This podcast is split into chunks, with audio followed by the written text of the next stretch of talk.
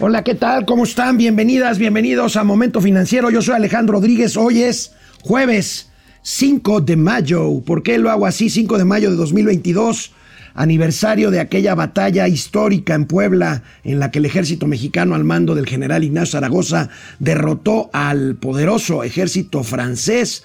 Una victoria pírrica porque después eh, pues el ejército francés eh, ganó, ganó esa guerra. Eh, perdió esa batalla, ganó esa guerra, pero bueno, eso no deja de tener un simbolismo importante que por cierto, que por cierto, para la comunidad mexicana en Estados Unidos, que son millones y millones de paisanos, esos que nos mandan una cantidad bárbara de remesas al año, es la fecha más importante del año. Para la comunidad mexicana en Estados Unidos es incluso más importante el 5 de mayo que el 15 o el 16 de septiembre, Día de la Independencia Nacional.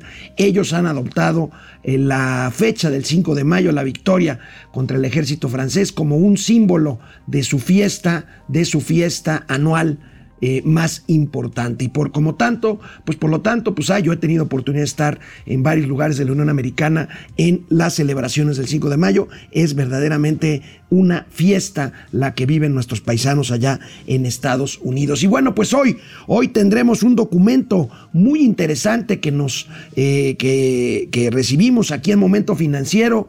Pues resulta que en los últimos tres años menos pobres, o sea, la gente de los deciles más bajos en cuanto a ingresos reciben menos apoyo, apoyo de los programas sociales del gobierno de la 4T. Ahorita vamos a ver por qué, pero esto es un hecho, vamos a ver la información. Efectos del plan antiinflacionario, si los hay, tardarán, aunque haya quien dice, como la secretaria Tatiana Cloutier, que serán en los próximos días. Tendremos reacciones al plan presentado ayer y que explicamos eh, con, mucha, con mucho detenimiento aquí en Momento Financiero. Sube la Fed, como lo anticipábamos, la tasa de interés en Estados Unidos crecen exportaciones a Estados Unidos por parte de México. Es lo que nos queda, es el motor que tenemos, es a lo que nos podemos eh, pues eh, colgar si queremos eh, tener algo de futuro. Eh, esa es la realidad, es la realidad económica y cae venta de autos. Tendremos también, por supuesto, los gatelazos, empezando por este, pues lamentable, terrible gatelazo de la jefa de gobierno de, de la Ciudad de México, pues que fue al doctor, fue al doctor, no le gustó el diagnóstico del doctor y demandó al doctor, al doctor. Vamos, vamos a empezar con Momento Financiero. Esto es Momento Financiero. El espacio en el que todos podemos hablar. Balanza comercial. Inflación. Evaluación. Tasas de interés. Momento Financiero. El análisis económico más claro. Objetivo y divertido de Internet. Sin tanto choro. Sí. Y como les gusta. Peladito y a la boca. Órale. Vamos, réjete bien. Momento Financiero. Queremos mostrarles, queremos mostrarles parte de un muy completo estudio que recibimos aquí en Momento Financiero de la organización México, ¿cómo vamos? Es de estas organizaciones que procesan datos y que arrojan conclusiones muy interesantes eh, sobre la realidad económica de México. Este documento de México, cómo vamos, desmenuza la situación económica. Claro, habla del crecimiento, habla de tasas de interés, habla de inflación, estas cosas que ya hemos eh, pues dicho con suficiencia aquí en momento financiero. Pero bueno, justamente en este documento, luego de hablar de estas perspectivas de crecimiento e inflación, llama la atención cómo en esta gráfica primera que les voy a presentar se muestra cómo en este gobierno las personas más necesitadas reciben menos apoyos sociales. Fíjense, estas, eh, estas divisiones de la línea horizontal son los deciles. El decil 1 es el más alto, el que recibe más ingresos y el decil 10 es el más bajo, el que recibe menos ingresos, los más pobres. Bueno, pues fíjense, este, eh, en 2018, en 2018, este, a ver, vamos a, ver, este, eh, no, no, no, está bien. A ver, vamos a ver, en 2018, el, el, el 50, no, sí, sí lo veo bien. El 56% es, es al revés. El decil 1 es el de más este, bajo y el decil 10 es el de más no, estoy bien, estoy bien. Discúlpeme, discúlpeme. Estoy aquí medio hecho bolas. Eh, el 56% del primer decil recibía apoyos sociales en 2018, mientras que 37% lo hace ahora en 2020. Y el último decil, el decil 10, eh, eh, en 2018, solo el 9% recibía, recibía apoyos sociales y el 27% lo recibe ahora. ¿Qué quiere decir esto? Que los programas sociales de la 4T pues son materialmente eh, generales, no son bien focalizados, están mandando eh, un apoyo social igual a un viejito que necesita a que no lo necesita. Aquí se ve, aquí se ve muy claramente esto. Vamos a subir estas gráficas y vamos a subir el documento completo. Lo podemos ver otra vez. Ahí tenemos otra vez los deciles medios, pues los deciles medios. Eh, que, bueno, pues aquí tampoco se ve que sea muy eh, eh, focalizado el espacio o el destino de los recursos sociales. El, eh, por ejemplo, el decil 5, el, en 2018 el 28% de la población en este decil recibía apoyos y ahora lo hace el 30, el 30%. Bueno, pues ahí tenemos, ahí tenemos la desigualdad la desigualdad entre el decil con ingresos más bajos, el 1, al decil con ingresos más altos, el, el, último. O sea, el 27% de las personas que están en el decil 10 que no necesitan esos apoyos están recibiendo algún tipo de apoyo, sea pues eh, la beca eh, para, para los eh, chavos o jóvenes, la, la, beca de jóvenes construyendo el futuro o el apoyo a las personas, a las personas mayores. Y pues lo que decíamos, lo que decíamos ayer aquí en Momento Financiero, las tragedias de la, tragedia de las pequeñas y medianas empresas del país que no han recibido materialmente apoyo importante a partir de la pandemia y en general en todo este gobierno. El gobierno hace planes cuyo propósito es exclusivamente electoral, como lo podemos ver, pues al generalizar los apoyos destinados a personas con ciertos niveles de recursos en la gráfica anterior. Pero vamos a ver esta gráfica de las pequeñas y medianas empresas, 99.8% de las empresas en México son pequeñas y medianas y tienen entre 7 y 10 em, em, eh, empleados. en el 2019, 4.9 millones de empresas.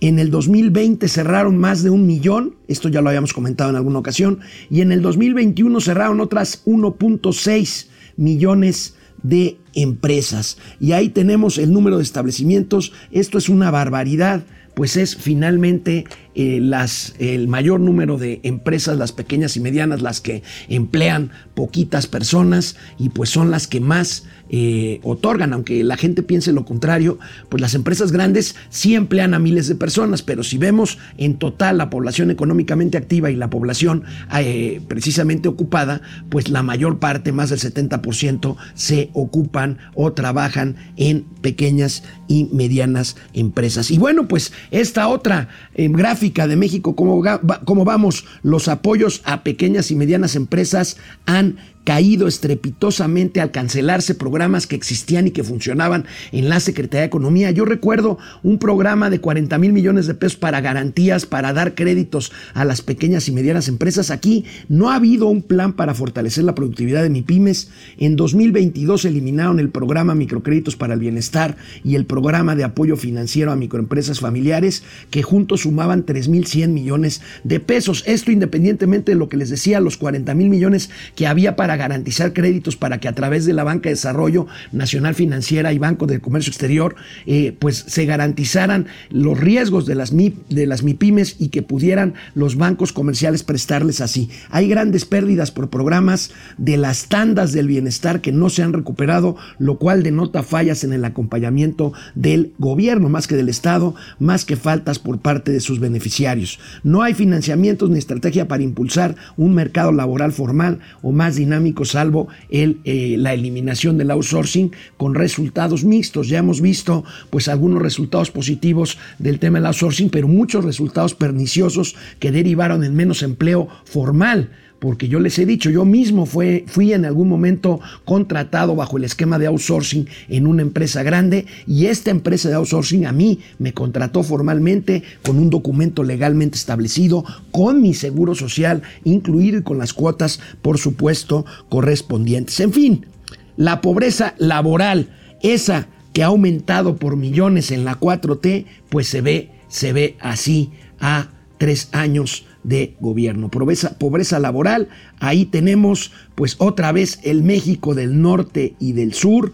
Eh, pues eh, el indicador de pobreza laboral con semáforo verde en entidades del norte, las dos Baja Californias, eh, Sonora, eh, Chihuahua, incluso Tamaulipas, pero vemos toda la parte de rojo, toda la parte con pobreza laboral de Chiapas, Oaxaca, Guerrero, Veracruz, Puebla y Morelos, las entidades más pobres del país, porque bueno, pues este estudio de México, cómo vamos, pues establece la falla con base en datos oficiales del INEGI, de Coneval y del Banco de México, pues este tipo de cuestiones. Aquí pues vemos cómo ha avanzado el caso del estado de... Eh, de Tabasco, aunque por ahí está todavía entre los rojos, pero el caso de Tabasco que ha avanzado fundamentalmente pues por los miles de empleos que han, que han este, eh, derivado de la construcción de eh, la refinería de Dos Bocas. Mauricio Flores Arellano, muy buenos días. ¿Cómo estás? ¿Cómo te va este día 5 de mayo? 5 de mayo. Patriótico. Bueno, les decía yo a nuestros amigos que es el, día más importante para la comunidad mexicana que reside en Estados Unidos. Ah, claro. Es más importante que el Día de Independencia. No, no, yo me imaginé que lo estaba celebrando con eso de que fue la batalla de Puebla con sentarillas para acabar con los franceses. Bueno, amigo, podemos ver la primera gráfica para que la comente Mauricio Flores, por favor. Mira, Mauricio, esta gráfica de, de, México, cómo vamos, es dramática porque se ve como con un afán electoral los apoyos sociales de la 4T van para todos parejo. Entonces, vemos cómo en, los de, en el decil, en el decil más alto pues crece el, porcentaje de personas que reciben el apoyo. O sea, tú y yo vamos a recibir en un par de años la beca de viejitos y afortunadamente no, la necesitamos. No, no, no. No, sí, no, no, no, no, sí. no, no, no, Yo sí a huevo la voy a necesitar. o sea, eso, eso de que no la voy a necesitar, Hoy haya sido como haya sido. Bueno, es que ahí empieza, yo creo que lo. Es, empieza lo pinche. Ahí empieza lo pinche. O sea, yo creo que habría que empezar por reconocer que afortunadamente ni tú ni yo los necesitamos y que de todos modos tenemos acceso a esa lana. Yo ya tengo trabajo asegurado en un crucero. ahí en Reforma Insurgentes. Bueno. Pero bueno, fíjate, el decil 1, que es donde disminuye el, el porcentaje de hogares que reciben apoyos. O sea, que son los y el decil 1 son los más amolados. Sí, son los que no tienen ni un ingreso de salario mínimo equivalente. A partir del, digamos, el sexto decil, pues ya deja uno como que a salir del infelizaje, ¿no? Empiezas a salir. Ahora, que estés en el decil 10 no quiere decir que estés compartiendo riqueza con Carlos Slim. No, no, no, no, no. Digamos que eh, a partir de ahí del decil 10, si lo pueden poner otra vez, en el decil 10 eh, estarías obteniendo ingresos eh, personales eh, al mes de 50 mil en adelante, más o sea, no necesitas una beca de 3, 4 mil pesos. No, individual, porque si tu familia o en un momento tienes la fortuna de compartir un ingreso familiar de 200 mil, 400 mil pesos, no necesitarías en principio... Y, ve cómo pasa el porcentaje de personas de ese decil que recibían apoyos en 2018 de 9% a 27%. Claro, es decir, con el perro maldito, asqueroso, infeliz, neoliberalismo, con Enrique Los programas sociales estaban mejor focalizados. Estaban focalizados a la gente que lo requería, para establecer igualdad de, de, condiciones de competencia, mínimamente con alimento, con este, bueno, los, los comedores, ¿te acuerdas los comedores? Los comedores comunitarios. Los desaparecieron. Bueno, pues ya lo hemos dicho, las, las estancias infantiles, las, estaciones de apoyo. El acceso a la salud pública. Y veía otra gráfica de México, de Mexicanos Unidos con la, contra la corrupción, perdón, de México, ¿cómo vamos? Rápidamente, no la vuelvan a poner, pero te la platico. El tema de este de eh, la reducción de apoyos a empresas que antes había y que ahora ya no hay. Sí, no, efectivamente eso era lo que teníamos como un, pues, un estado del bienestar medio chundo. No era del todo eficiente, no era una pinche maravilla. Pero era mejor de lo que tenemos ahora. es que ahorita no hay nada. No hay nada. Hoy lo que hay son los regalos, las dádivas electorales del gobierno federal. Eso bueno, amigo, pues en reacciones al plan anunciado ayer para combatir la inflación, el principal argumento de economistas y expertos financieros es que si hay efectos positivos, estos tardarán todavía algunos meses. Vamos a ver, A ver, esta nota. ¿quién lo dice? Vamos a ver esta nota. Bueno, lo dicen algunos ¿Coparmex? analistas, lo- algunos analistas, lo dice Analistas. Coparmex. Analistas, analistas. Analistas, sí, porque también los de BBVA, Bancomer y Citibanamex así es, este, lo dice Gaby Siller, en fin, tardaría en funcionar plan de funcionar medida, medida, calculan que se notaría hasta el fin de año. Esto a pesar de que la secretaria de Economía, la tía Tatis, Ajá. dijo que inmediatamente, que en En 10 15 días, ya. 10, a 15 huevo. días, ya. Miren, este, es que ese es el problema de este gobierno, que quiere que todo sea hablado y se materialice. No, señores. Mira, yo no estoy tan de acuerdo con, con la cantaleta que tú compartiste, amigo, con los del PAN. Es que se tardaron demasiado. Bueno, estos se tardan hasta para ir al baño. Entonces hasta estás- entonces Sí, estás de acuerdo. espérate, a ver. Ya sabes, ahora sí, si ya sabes cómo son, ¿para qué los invitas? Ah, bueno. Ajá, bueno. Entonces, ¿sabías que sí iban a tardar? O sea, es lo que hay, punto. O sea, más allá es lo que hay. Ahora, que veo que está bien intencionado, sí, pero de que lo están haciendo sobre las rodillas. Fíjate que estuve platicando ayer con algunos industriales de, de la pescadito, este, sardinas, macarelas, este, no macarenas, ¿eh? macarelas, que son una suerte Sí, de sí, sí, anchoas. atún. Atunes, este, también de conservas, la de los 700 besos, es decir, los de chiles en, en curados. Y bueno, todos me decían, miren, eh, mire, decía, el problema que tenemos es que tenemos un alto componente importado.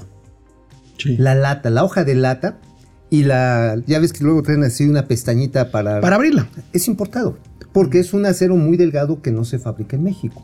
Bueno. Y luego, espérate, la maquinaria para tanto la pesca como para el embalado son importados y se cotizan en dólares. Pues ahí está otro efecto. Economistas No, no está dicen fácil, también que, como fácil. comentábamos ayer aquí en Momento Financiero, este programa antiinflacionario re- destina recursos fiscales, por lo que presionará a las finanzas públicas. Vamos a ver esta nota y estos recuadros que tenemos aquí, eh, eh, que, nos dan nuestros amigos del, del financiero. El PASIC presionará finanzas públicas y afectará notas. Se refiere a la nota crediticia de México. Destacaron es que no se haya 1.7 recurrido un dañino control de precios. Es 1.4, ¿no? 1.7. 1.7. 1.7. Mira, efectivamente, qué bueno, eh, digamos, esa es la buena. Que no se fueron por ahora, ojalá así sea, no se fueron a un control de precios, No, porque bueno. entonces hubiera sido un descagadero. Desca- Ujú. Ajá. Ahora, ¿qué dice Ignacio Martínez, coordinador del lance de la UNAM? Que sí, efectivamente el programa no resuelve el problema de, de fondo, la seguridad alimentaria provocada, ojo, por sequía, intermediarios y entre otros. Entre esos otros está el crimen organizado. Ándale, tú lo Ahí está dijiste. el crimen organizado. Ayer. Aguacate, limón, hortalizas. Que encarecen eh, los productos porque este, pues el al estar presentes en la, en la, en el trasiego de productos, pues encarecen la cadena de, de No, y además luego se apañan en las centrales. y de abasto. establecen ellos mismos precios, ¿no? Sí, claro. Para que, es más, si te vas a comer unas manzanas de Chihuahua, digo, está bien gacho, pero resulta que ya llevas un sobreprecio que le pone, le ponen los carteles ahí del norte. Pues sí. ¿Cuánto es en lana? ¿Cuánto es En lana. El, este, el programa este, aquí está. 404 mil millones de pesos ¿Qué es se calcula, se destinaría para combatir la inflación, es lo que calculamos ayer. Esto se suma a los 300 mil o más que ya cuesta el subsidio de las gasolinas. Ajá, o sea, ya son 700. Porque no se incluye, ¿eh? No, 734 mil melones. Ajá. Y bueno, nada más para comparar, 29 mil millones cuesta el programa Sembrando Vida, que vale para puros Para puro camote. para puras vergüenzas, y 14 mil millones de pesos es el presupuesto aprobado para la producción para el bienestar. O sea, si lo sumamos todos son como 800 mil melones, ¿no? 800 mil melones. Mira, el problema está en que, por un lado, los estímulos fiscales que le das a la gasolina, a los combustibles, si bien es cierto, impide que la inflación se acelere, también es cierto que beneficia a los que están más motorizados. Punto. Así de sencillo. Pues sí. Bueno, Bueno. hay otro, otra cuestión que me deja muchas dudas, el de, el de sembrando vida, el de sembrando viudas. Que dice además el presidente o, o el propio secretario de, de Hacienda que sembrando dudas eh, pro- eh, hará, hará que, que haya más maíz frijol. No A es ver, cierto. No es cierto. A ver, Sembrando Dudas ha sido un programa clientelar que está observado por la Auditoría Superior de la Federación. Es decir, señores, es un pinche cochinero. No hay padrones fiables de a quién le están dando la lana. Es un ni tiradero de dinero. Ni tampoco hay una métrica para asegurar que están aumentando la producción.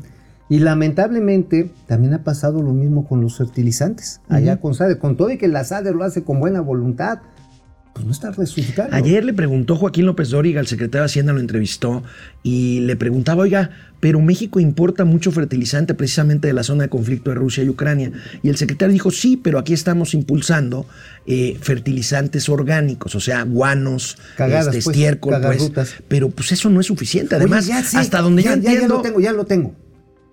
Cagadas del bienestar. O sea, haces tu aportación patriótica, llegas, te pones a las de Ay, acá, amigo, no, en no, no, no. receptáculos No, que haya en las avenidas. Claro, entonces vas a ayudar a que esta patria florezca.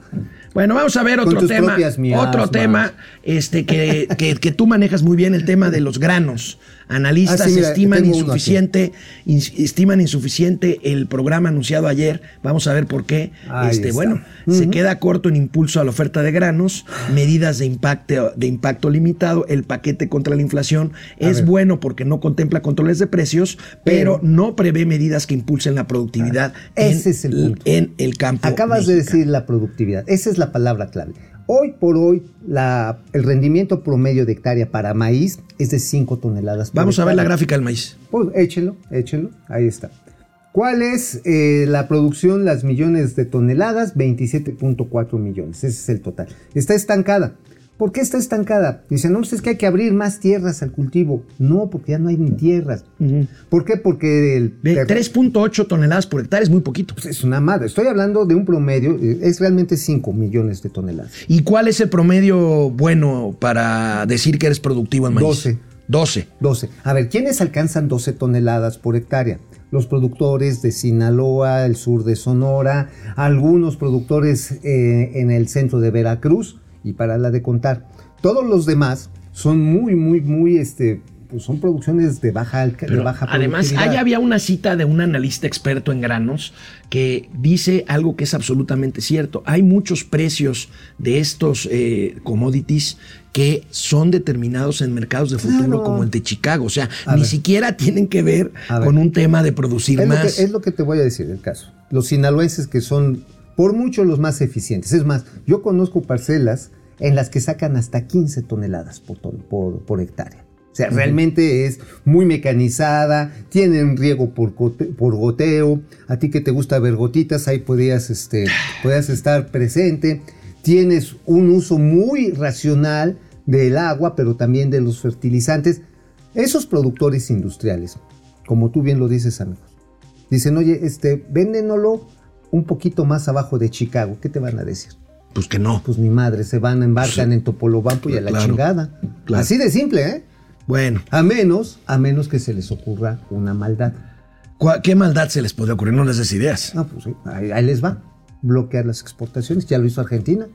Ya que somos tan amigos de la izquierda latinoamericana, esa es una muy pinche mala idea que hicieron los argentinos. Bueno, ahorita vamos a ver después de la pausa cómo han crecido las exportaciones de México a Estados Unidos, con lo que lo que acaba de decir Mauricio Flores es una verdadera barrabasada, una mala idea, como lo dices. ah, pero ¿no? a ver, aquí lo que sobran son las malas Ah, bueno, pues sí. ideas. Como se anticipaba, la Reserva Federal de Estados Unidos subió 50 puntos ¿Eh? base, medio punto porcentual la tasa de interés norteamericana. Vaya que se están tomando en serio el problema allá. Los gringos Oh, bueno. anticipan. Fíjense, yo no había oído. Bueno, esto no pasaba en 22 años. Ajá. Eh, Ahora, una, una subida de este tipo. Y tampoco había oído yo a un presidente de la Reserva Federal anticipar otros dos aumentos similares en lo que resta del año. Bueno, lo que sucede hay que tenerlo en cuenta. El dinero tenía un rendimiento negativo. Sí, claro. Es decir, tú pedías dinero y te estaban regalando los intereses reales, porque la inflación era mucho mayor. Y agrégale la lana que le metieron Ajá, este, allá a la regalaban economía de lana, Estados pues. Unidos. Literalmente era regalar lana. A ver, vamos a ver a la, ver. La nota. Ahí está. 50 puntos base. Fíjate cómo cayó desde 19 hasta materialmente cero, como dices, en ¿Sí? abril de 2020. Ya va en 1% y puede llegar a, A 2% en este año. Ahora, aquí la, eh, la señal es, señores, ya no les vamos a regalar lana. Ahora sí pónganse a trabajar para que tengan productividad. El sistema financiero gringo, a diferencia del mexicano, tiene una profundidad enorme. Hay prácticamente todos los gringos o los residentes en Estados Unidos tienen una cuenta. y además participan en los mercados bursátiles, ya sea en el Nasdaq, en fondos de inversión, en, eh, en los mercados de futuros. No, no, es una penetración financiera enorme. O sea, hasta el más sencillo de los trabajadores. Tiene una cuenta, tiene acciones. Y, y tiene posibilidad de meterle. Sí, sí, sí, sí, Entonces, sí. bueno. Entonces a ellos sí les pega el aumento de las tasas. Sí. A ellos sí les cuesta, a diferencia que lo que decíamos en México, pues que pues por muchos esfuerzos sigue siendo baja la penetración del sector financiero, es la Bueno. mitad del PIB. Vamos a ver, amigo, Ahí vamos está. a ver. Bueno, eh, mientras tanto, la secretaria del Tesoro de Estados Unidos, Janet Yellen, prevé un aterrizaje suave para la economía eh, eh, norteamericana. ¿A qué se refiere? Soft Bueno, landing. este soft landing, la, la economía iba a todo lo que daba, con los estímulos, con las bajas tasas de interés, y pues ahorita la van a tener que calmar suavemente para evitar lo que ya eh, anticiparon algunos analistas, que es una estanflación. Así es, está diciéndole ahora sí, córtenles, mis chavos, córtenle a su gasto, porque ya no hay para todos. Y evidentemente lo que quieren es, ante la perspectiva cierta de un eh, estancamiento económico, porque ya lo están viendo venir, y ahora sí ya están viendo a la de sin huesos muy cerca, ajá, con estas medidas, pero también por el agotamiento de los estímulos y por supuesto la reestructuración que está implicando la guerra en Europa y la competencia con China. O sea, también están estos dos eventos que son, como dirían los expertos, de largo aliento. Ahora, ¿Cómo es un largo aliento, amigo? Es a largo plazo. Así.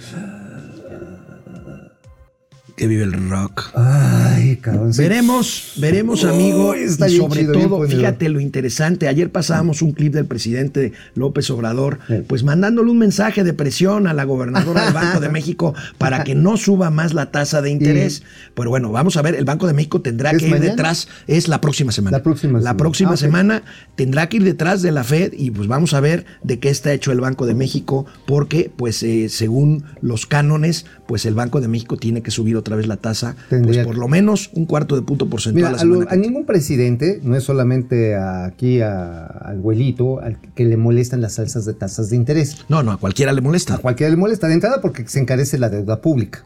Eso que ni qué. Pero al mismo tiempo, pues no es una buena noticia para los planes de reactivación Pues económica. sí, cuando más los hay. que ya lo habíamos dicho ayer, el presidente hizo en los últimos tres años casi todo lo que pudo haber hecho para que nuestra economía no creciera. Oye, fíjate, qué curioso.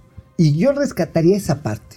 O sea, finalmente, después de irla defecando una tras otra vez y de menospreciar a los, a los empresarios, de invitarles este, tamalitos de chipilín, venderles boletos a la de a huevo para la rifa, no rifa del avión, no avión, este, de hacerles desdoros, desplantes, meterles reformas hasta por el cuchislice. Ahorita dice, oiga, ¿qué les parece si, si platicamos de que ya no le aumentes tanto el precio a los alimentos, al transporte? Mira, yo le voy a bajar. Yo rescataría esa parte. No quiero ser como Paquito Cervantes, que es este el suavecito, ¿no? Yo ayer lo estaba escuchando en algunas entrevistas y no, sí, vamos a apoyar y la chingada. Ah, Él ni empresas tiene. Bueno, sí tiene una empresa ahí medio pitera por los rumbos de Texcoco, bueno, pues es su pedo. Pero el asunto es que finalmente hay la posibilidad, o cuando menos en esta ocasión, se le pidió parecer a los empresarios. Se les está pidiendo. Esa parecer. es una buena, es de las partes buenas. Es- es- yo diría que es lo más bueno de todo esto. O sea, finalmente decir, ok, sí, vamos a platicar porque así sí, no jala. sí los necesito. Sí los necesito. Ahora, ¿cuánto tiempo va va a durar esta concordia? Bueno, Esta concordia, acuérdate que también decía al principio del sexenio, sí, vamos a crecer y con ustedes. Y luego puro Chile. y les prometo que no voy a cambiar las reglas ni a cambiar la constitución. Bueno, eso lo cumplió en la primera parte de Eh, su en gobierno. Los no primeros tres meses. Sí, bueno. Los primeros tres Mauricio meses. Flores, ¿de qué escribiste hoy en La Razón? Ay, en la razón de México, pónganle, por favor, ahí está. ¡Tarán! Mira, aquí ya me puse a diseccionar, ya así más o menos, el tamaño de, de qué, ahora sí, de qué lado está mascando la iguana en el aeromuerto, en el hay fantasmas, que tiene, ahí lo ponemos, y eso es una frase que te la debo a ti, amigo, es un aeropuerto que por ahora parece tener más apodos que viajeros. Esa te la debo a ti, te la spoileé. No, no, estalqué. Esa te, esa te la stalkeé. Pero bueno, la cuestión está en que ya así a, a vuelo de pájaro, y para que le vayan agarrando la jugada a esto, resulta que la rentabilidad del aeropuerto se podría recuperar el costo manteniendo la los actuales, la actual cantidad de vuelos. Ajá. Con las actuales eh, eh, tarifas que le están cobrando a, los, a las aerolíneas, 10 veces más de lo que se había proyectado. O sea, en 10, eh, Lo si que se, se, había proyectó, proyectado era 50 años. entonces, ¿a 500 años? Sí.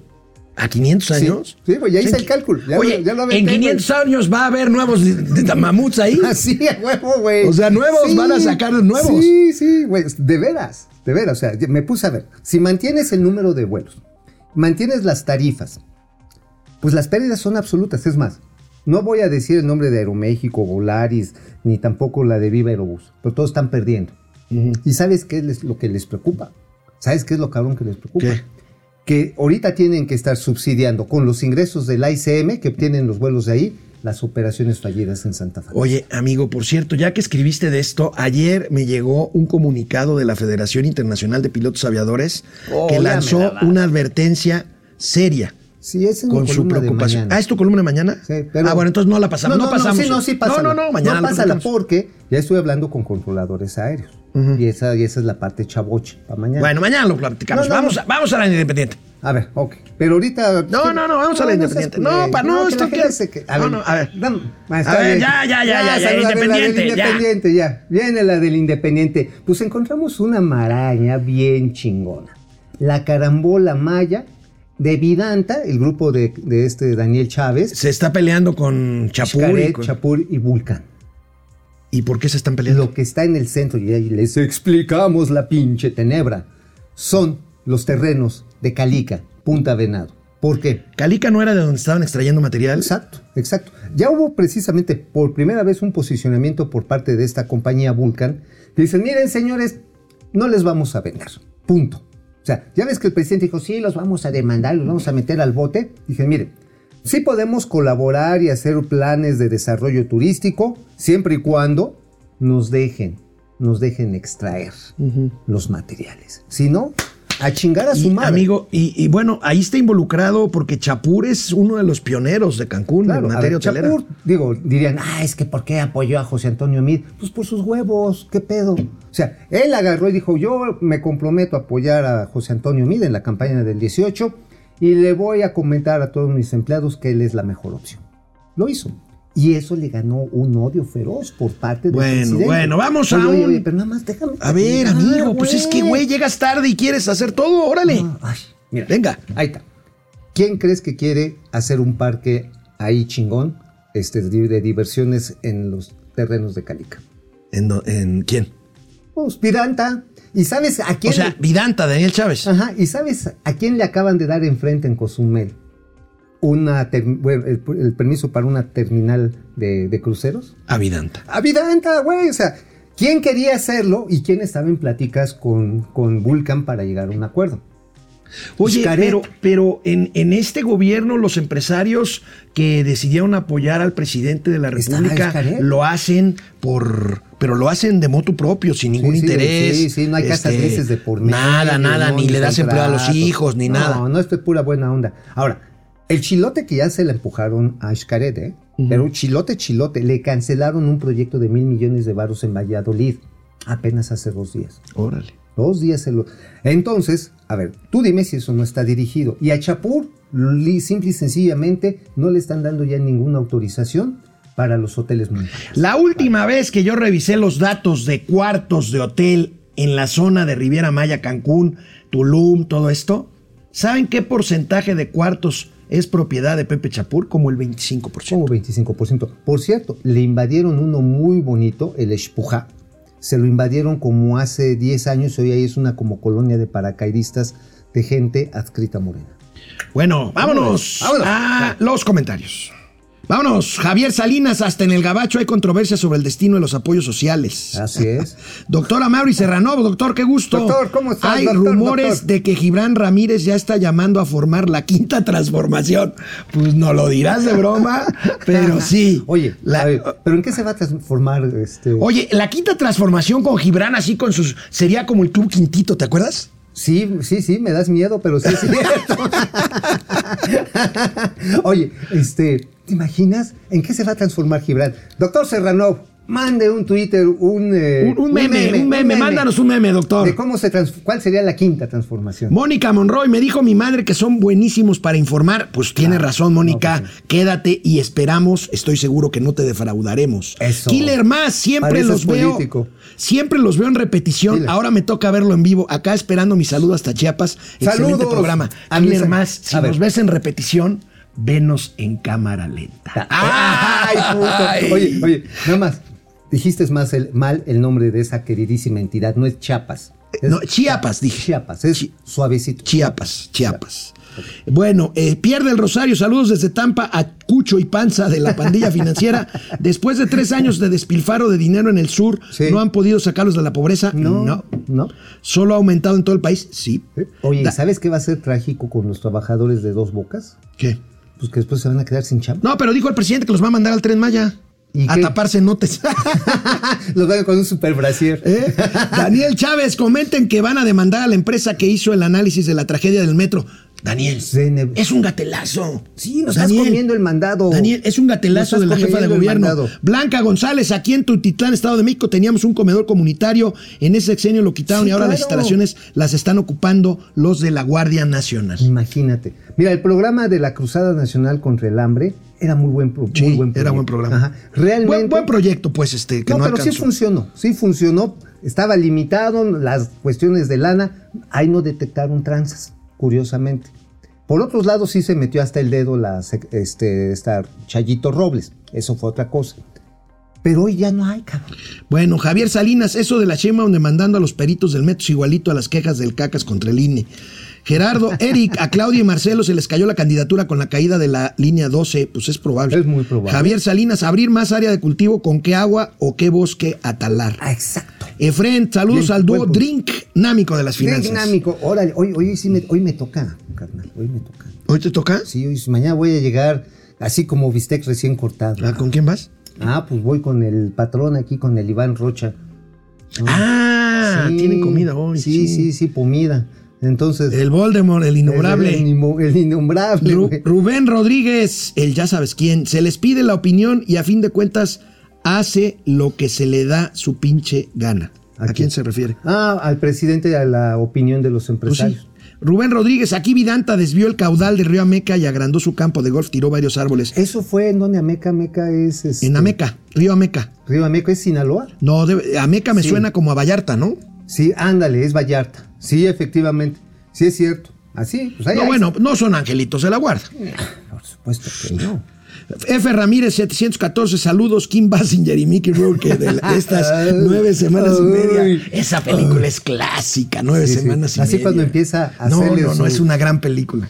Oye, Es una pero cuando película. se pasa de pistola este cabrón y quería un tío con una, una prosti, ¿no? Que ahora Mickey Rourke está peor que este que la gobernadora Campeche, ¿no? Todo, Sí, ya está toda. Todo, todo todo cirugiado. Bueno, vámonos, vámonos a más información para regresar aquí con los comentarios. Bueno, Mauricio, ahorita decías algo que ojalá y no se les ocurra que no les diera las ideas de suspender exportaciones para proteger la producción nacional. Ah, supuesto, Porque a huevo, ese motor que ponen en riesgo con ocurrencias, el comercio con Estados Unidos, justamente, justamente es eso, es lo que nos queda. Y aquí una prueba. Para muestra, un botón. Vamos a ver la nota. Crece el comercio México-Estados Unidos. En marzo eh, creció 18%, 18%, el más alto en 11 11 años, años. al primer trimestre. Pues es lo que está funcionando precisamente gracias a los programas del tío Biden, después del pedo que tuvimos todos con el COVID.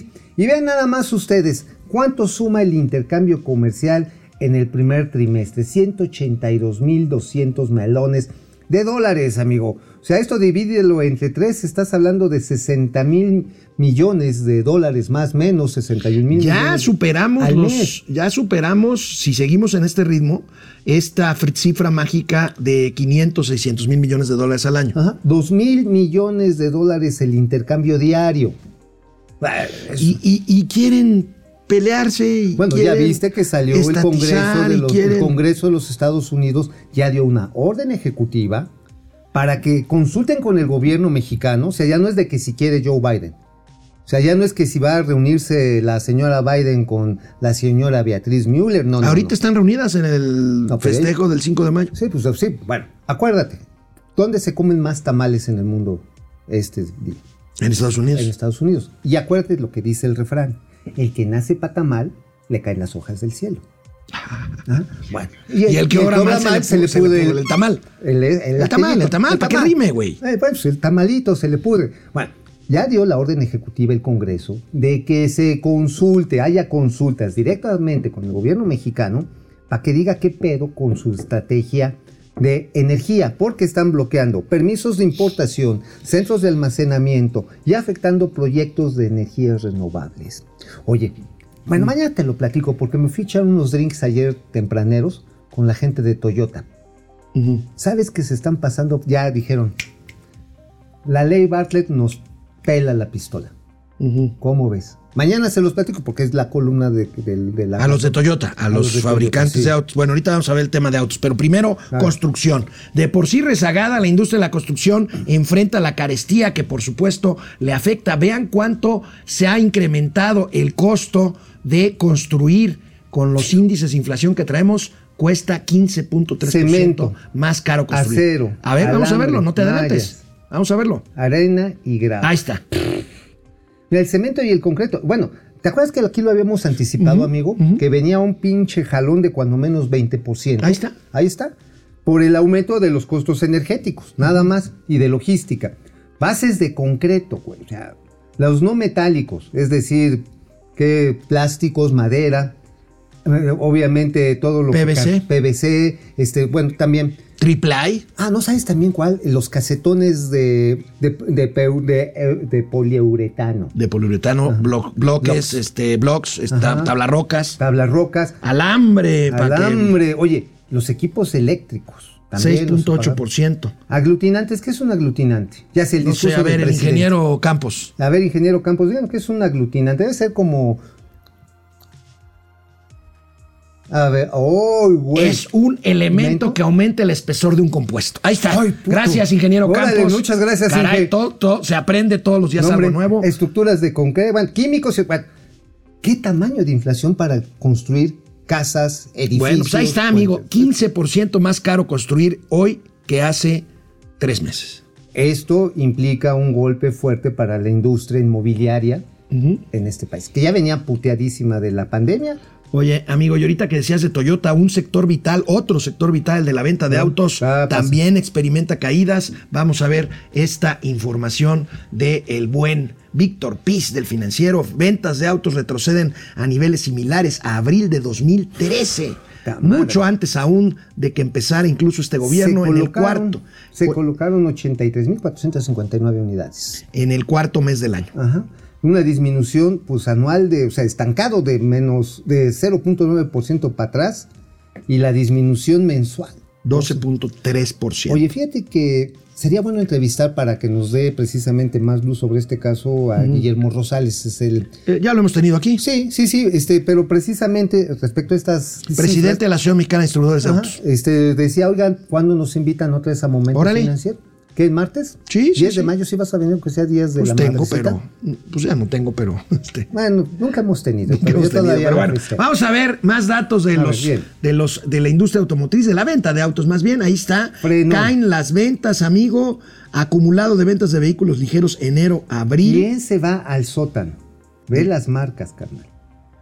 Mazda, Mazda. Mazda se ha caído 88%. O sea, no están vendiendo. Subaru, que es un, es un carro, una marca de Muy cara, alta muy gama, bonita. 44%, Honda, Honda, 40%, Nissan. Nissan 22% y Volkswagen 18%. Fíjate, no está 18%. Toyota. No está Toyota. ¿Sabes qué es lo que pasa? Sí están subiendo las ventas de Toyota. Porque sucede una cuestión muy curiosa en los momentos anticíclicos. Contracíclica en las crisis, perdón. Sí, sí, sí. En las crisis.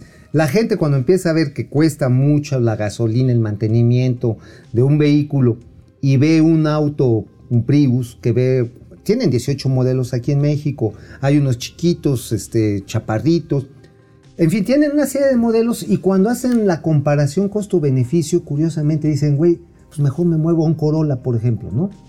O sea, en el Es un costo-beneficio. sedán muy bonito. Ajá, dice, o un Prius, que son los eléctricos, y ya con esto ya Son no- híbridos, ¿no? Ajá, dice, ya con esto, bueno, híbridos son eléctricos, pero híbridos, ¿no? Ya con esto no me están chingando en los dobles no circula o, o en los temas de contingencia ambiental. Obviamente están evolucionando, ya les voy a platicar mañana. Pero curiosa, pero todos los demás segmentos van para baja, van a la baja las otras marcas. Bueno, vamos a los comentarios Vámonos. para regresar a los gatelazos. Y les traemos el martes a Guillermo Rosales, conocido entre la tropa como el Chaneque Rosales. Bueno, gracias a Fer Rangel, Eva Jaimes, Walmart y los supermercados. Eh, a los proveedores siempre se los abrochan. Son, son No, muy sí. cabrones. Son que- muy. Los abrochan con precio y con plazo de pago. 120 días. Sí, no, y 120 vueltas. Oye, pero además, ¿quieres que te ponga en el anaquel chido? Me tienes que hacer un descuento. Pues sí. Un- una bonificación. ¿no? Mau. Ríos, otro ejemplo. El AIFA es como Blim. Lo estamos pagando aunque nadie lo vea.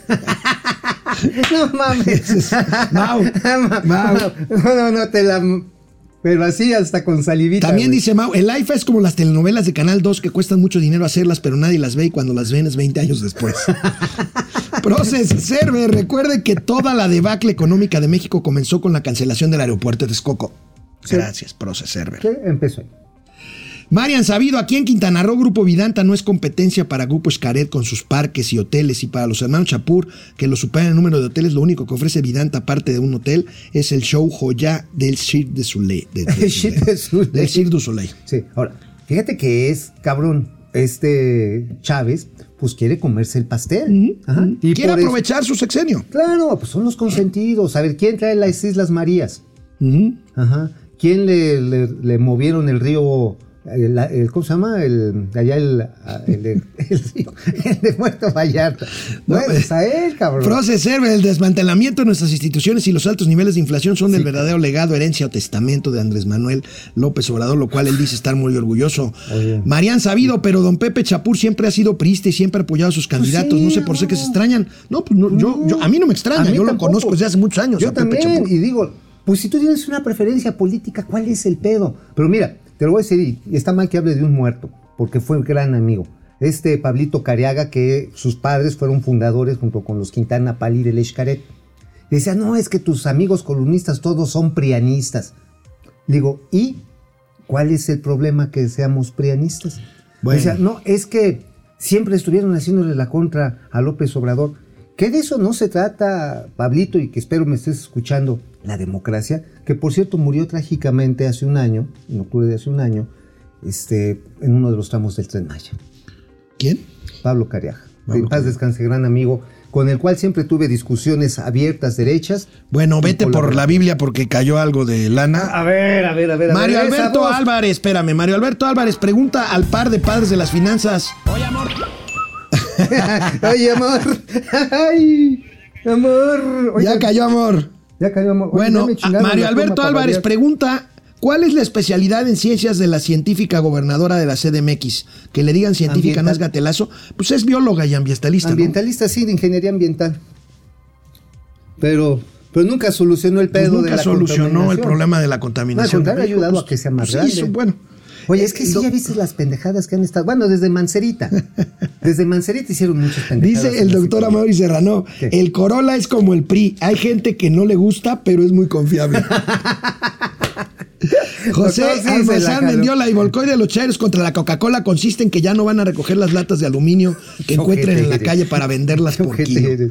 Bueno, Híjole. Brenda Ojeda, 50 pesos. A ver, préstame No, una no pluma. Oigan, pluma. una pluma ya No, en la pues a ver, ya apúntale en tu celular, güey. Ah, bueno, JH Lara Mau, Mau, de acuerdo al comentario de los asegúnes del plancito del bomberito, solo exhibe una visión miope de la economía o confirma que no es tan bueno como dicen.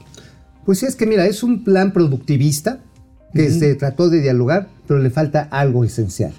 ¿Qué? La parte de promoción de inversiones. Bueno, vamos a los gatelazos, empezando por el gatelazo capitalino de la Sheinbaum. De la señora regenta, vienes de ahí. Bueno, pues empezamos los gatelazos con uno que será clásico seguramente. La jefa de gobierno Claudia Sheinbaum le encargó una investigación La sobre la caída sobre la caída de la línea 12 a una empresa noruega DNB que entregó sus dos primeros reportes y que no había bronca. Ahora desconoce los resultados. Pero recordemos ¿Qué en un gatelazo histórico qué decía de esta empresa la jefa de gobierno La cuando la contrató. A ver, lánzate, Klaus. Hay que ser muy categóricos aquí. ¿Qué nos corresponde a nosotros, a mí como jefa de gobierno? Me corresponde eh, el haber contratado a esta empresa a través de la Secretaría de Protección Civil, una empresa pues de un enorme prestigio, repito, y dar a conocer públicamente todo lo que encuentra esta eh, empresa con toda y absoluta transparencia. Eh, les recuerdo que hay una página de transparencia de la línea 12 del metro que abrimos desde el primer momento con distintos documentos que están ahí. ¿Qué más nos corresponde?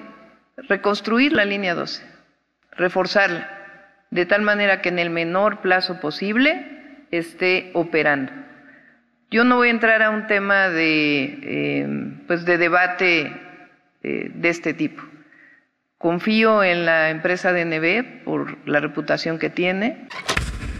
No mames. Y Bueno. tres doritos Tres después. doritos después, ¿Qué dice tres la informes regenta? después. A ver qué dijo. A ver, lánzate, regenta. con el informe, eh, con lo que ellos se comprometen. Cuando uno hace un contrato con una empresa, la empresa se compromete a algo con el gobierno o con un privado. En el caso del gobierno hay que cuidarlo todavía más porque es recurso público. Entonces, cuando no, cuando entregan el tercer reporte no cumple, pues se entrega eh, diciéndoles no están cumpliendo con lo mínimo indispensable y además el abogado que llegó es un abogado, se le dice ahí en el reporte, eh, que valdría la pena que pusieran el currículum del personal. Oye, Oye. es que no les gustó Una- la conclusión. Una clásica de este Derbez. Así, óigame, no, óigame, no, yo lo Oye. contraté para que me diera la razón y se chingara a los de atrás y no a mí. Pero además, óigame, no. en la maroma sacó que el abogado que iba a presentar ahorita en el video, que trabajó con Peña, pues también trabajó con Andrés Manuel en, la- Sí, en- en el también, 2006, en antes el del 2006. Y es que litigó con el PAN.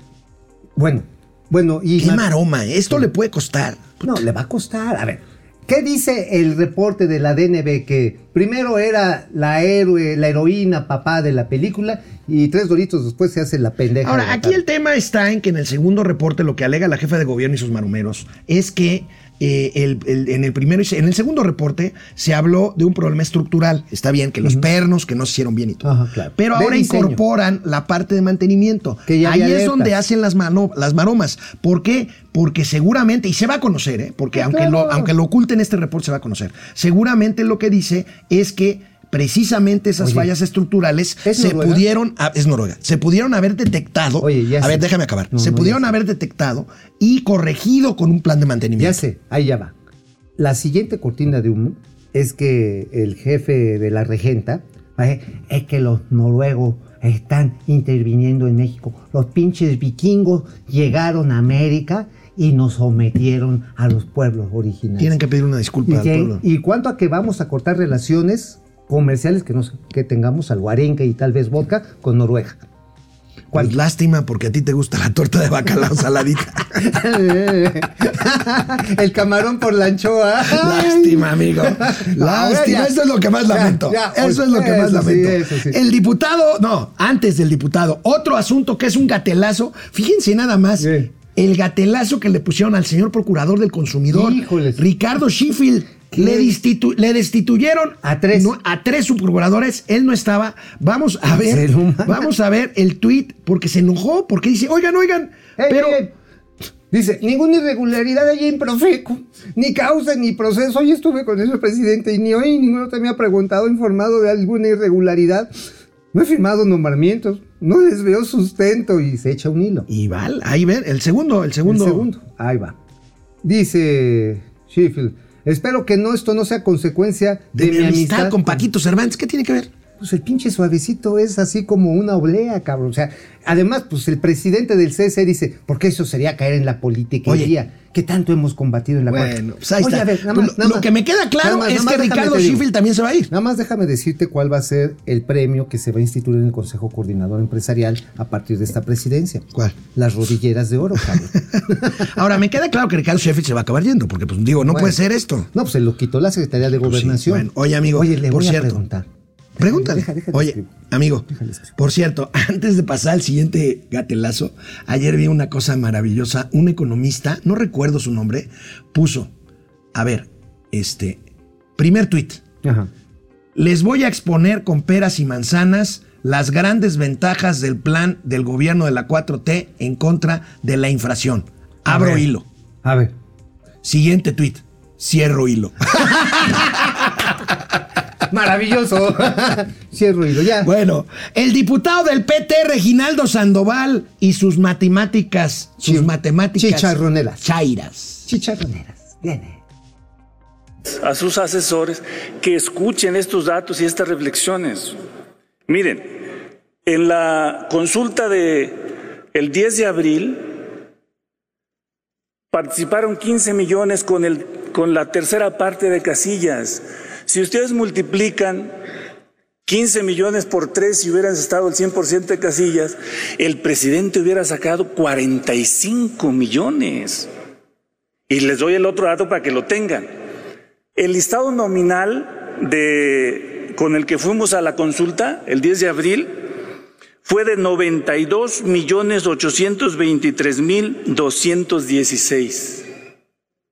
Si ustedes a ese, a ese número de electores le sacan el 71% de aprobación que tiene el presidente en este momento, ¿saben de cuántos millones estamos hablando de mexicanos que apoyan al presidente y a la 4T? Estamos hablando de 65 millones 904 mil 483 ciudadanos mexicanos que están apoyando la cuarta transformación. ¿Saben cuánto es eso?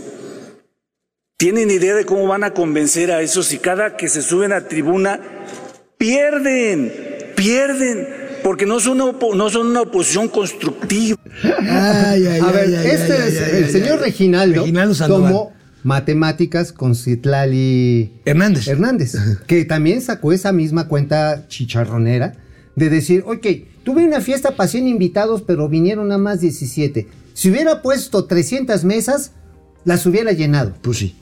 Pues sí. A, Oye. a ver, al 82.2, 22.3% de los mexicanos. 82.22. 22, 3. O sea, 200, era 22, 2, Bueno, 2, 3. 82%. 82.223%. Nos valió verga. madre esa consulta. Nos valió pepino.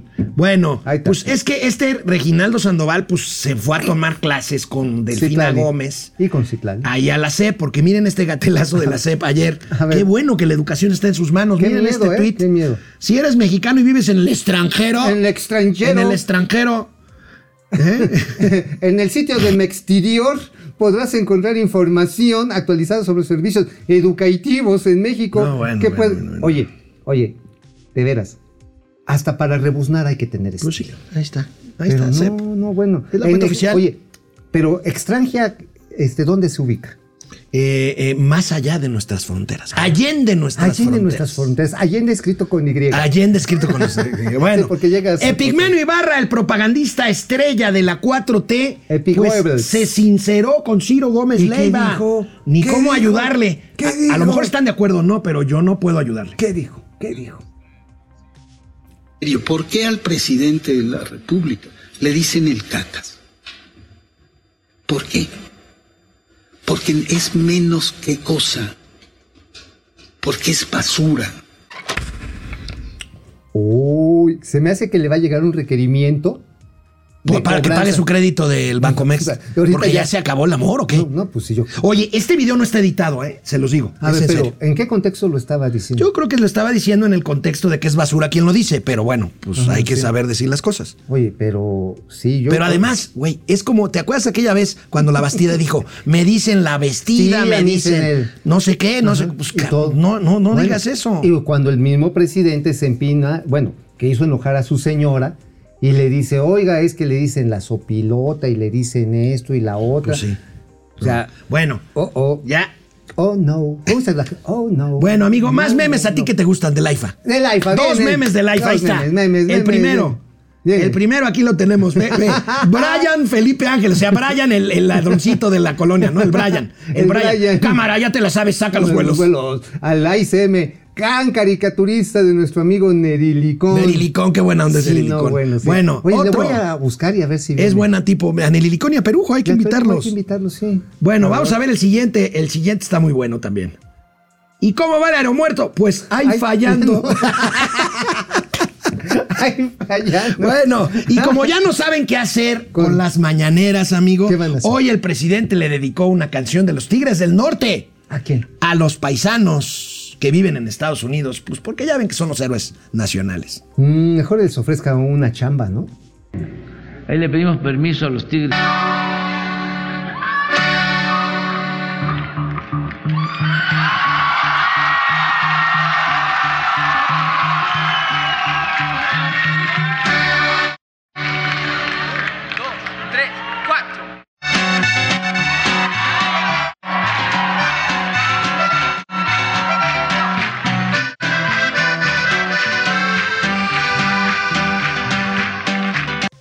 Pues ya no saben, ya no saben Oye, ni qué pero hacer. ¿sabes qué? Esa misma rola se la había dedicado a Abbott. Somos más americanos. Ajá, sí. Ahora, al presidente critica a Abbott y se le olvida, no sé si, bueno, es que no es convenientemente, simplemente se le olvida que Deer Park, su refinería staff, que compró hace poquito, está no, en no, no, Texas. no es su refinería. Está en Texas. Es, es propiedad de la nación. Pues sí, bueno.